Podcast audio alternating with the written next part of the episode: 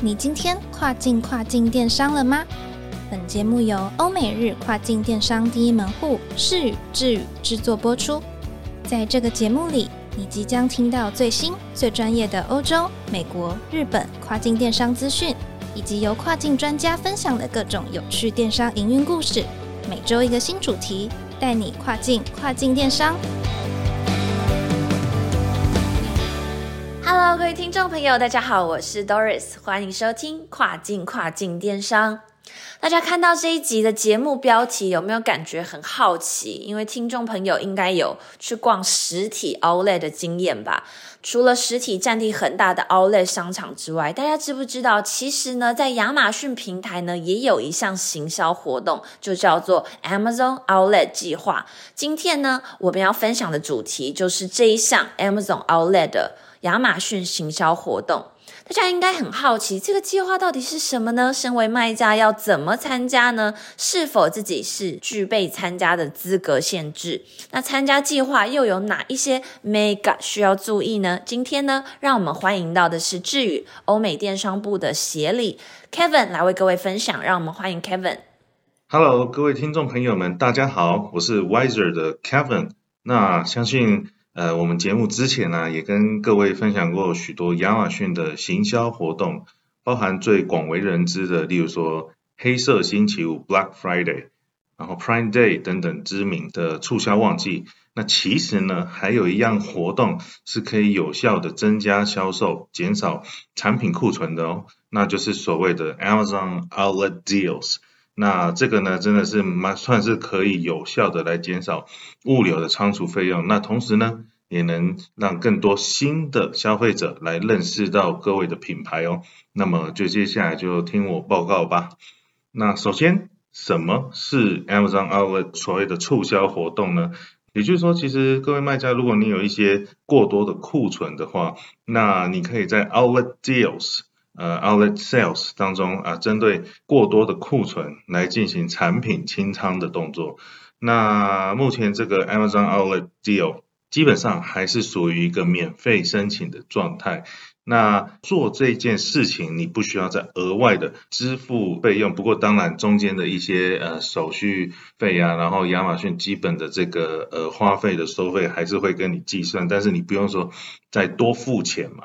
那这个计划简单来说，也就是适用于基本的 FBA 的标准运送费用，也就是所谓的 FBA fee。你当你这个 Outlet Deal 结束的时候呢，那也会自动回复成促销前的产品价格，所以其实是蛮好用的。那么呃，各位可以选择两种不同的 Amazon Outlet 的形式，一种是叫做 Outlet Deals，啊，一种叫做 Outlet Sales。在 Outlet Deals 的部分呢。呃，卖家们就可以透过 create an outlet deal 来提供促销的优惠。那在官方后台申请的这个 outlet deals 的话，通常大概就是一个十四天这样子的一个交易时间，并且会显示在亚马逊的 Amazon outlet 的一个另外的专属的一个网站页面上。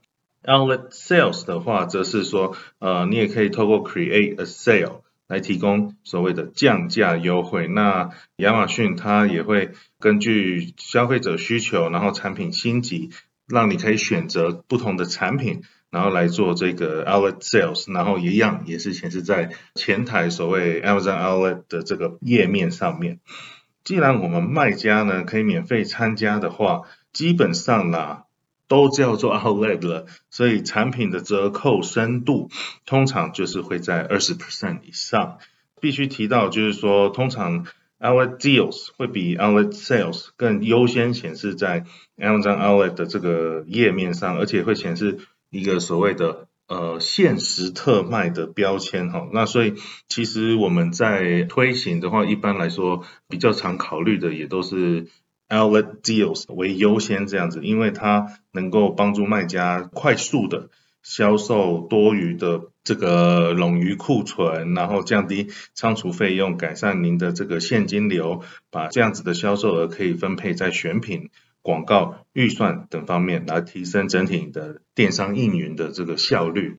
有人就问啦，诶，那申请的条件是什么？基本上啊。呃，您的这个账号评价至少有三点五颗星的星等，而且要提供消费者至少二十 percent off 以上的优惠，那才能够进行所谓的 Amazon Outlet 计划。而且呢，呃，亚马逊毕竟它这个也是为了想要帮助你清出冗余库存嘛，所以产品大概要放在 FBA 超过九十天。那亚马逊官方的这个系统会逐一的把条件过滤，然后告诉你说哪些东西可以来申请 Amazon Outlet Deals。这些东西呢，其实就大概就是呃系统的一个定期的评估，评估说你哪些产品 ASIN 是否符合 Outlet Deals 的这个资格。接下来呢，呃，我帮各位整理了一些呃申请 Amazon Outlet 的。八项条件，大家可以听听看，评估一下，觉得目前所贩售的商品啊，卖场里面的东西是不是有符合的？那你们也可以去后台，在 Create an Outlet Deal 的地方来去查看，说，哎，是不是系统有帮你推荐了哪些东西？那以上是八项条件，第一个，产品必须为全新状态；第二个。产品的评价星等至少要三颗星或上无评价。第三个，在 FBA 仓库的时间要大于九十天。第四个，产品刊登 listing 要有销售历史记录，这一点是蛮重要的哈。那第五个，现阶段的产品并没有参与 subscribe and save 计划，那这个也是大家要留意的。第六个，产品库存数量大于十个。就像我们刚刚说的，没错嘛，它是要帮你清除多的冗余库存的，所以这部分也要留意。第七个，现阶段产品未参与其他促销活动，例如说呃 Lightning Deals 之类的这个秒杀活动，并没有参加哦，所以这方面也是要来注意的。第八个，过去六十天内从未申请过 Outlet Deals 的产品，才能申请 Outlet Deals 活动。对，所以它不会说呃让你可以很短时间的一用再用，所以这些大概都是一个标准。那么最后的总结呢，总之就是亚马逊的卖家们基本上可以透过这个 Amazon Outlet 的计划，然后可以来快速的销售你的这个冗余库存产品，能够成功的降低仓储成本，就可以把省下来的预算分配到站内的，例如说广告或者是您的新选品或者是。备齐更多热门热销的货，然后来提升热销产品的销售转换率。那么，透过这样子的计划的超值优惠呢，其实，诶，对于前台而言，对于消费者本身又是一个吸引的手段嘛，就是吸引更多的人、更多的新人知道，然后听到、看到，并且进而购买你的产品。然后加深了品牌印象与知名度，就更能增加消费者回购的机会，提升亚马逊跨境电商的营运效益。那以上今天就是我自语 Kevin 今天的分享了。那希望大家可以对亚马逊的这个 Outlet Deals 活动有稍微的更加了解。那有机会的话，就欢迎大家多多利用喽。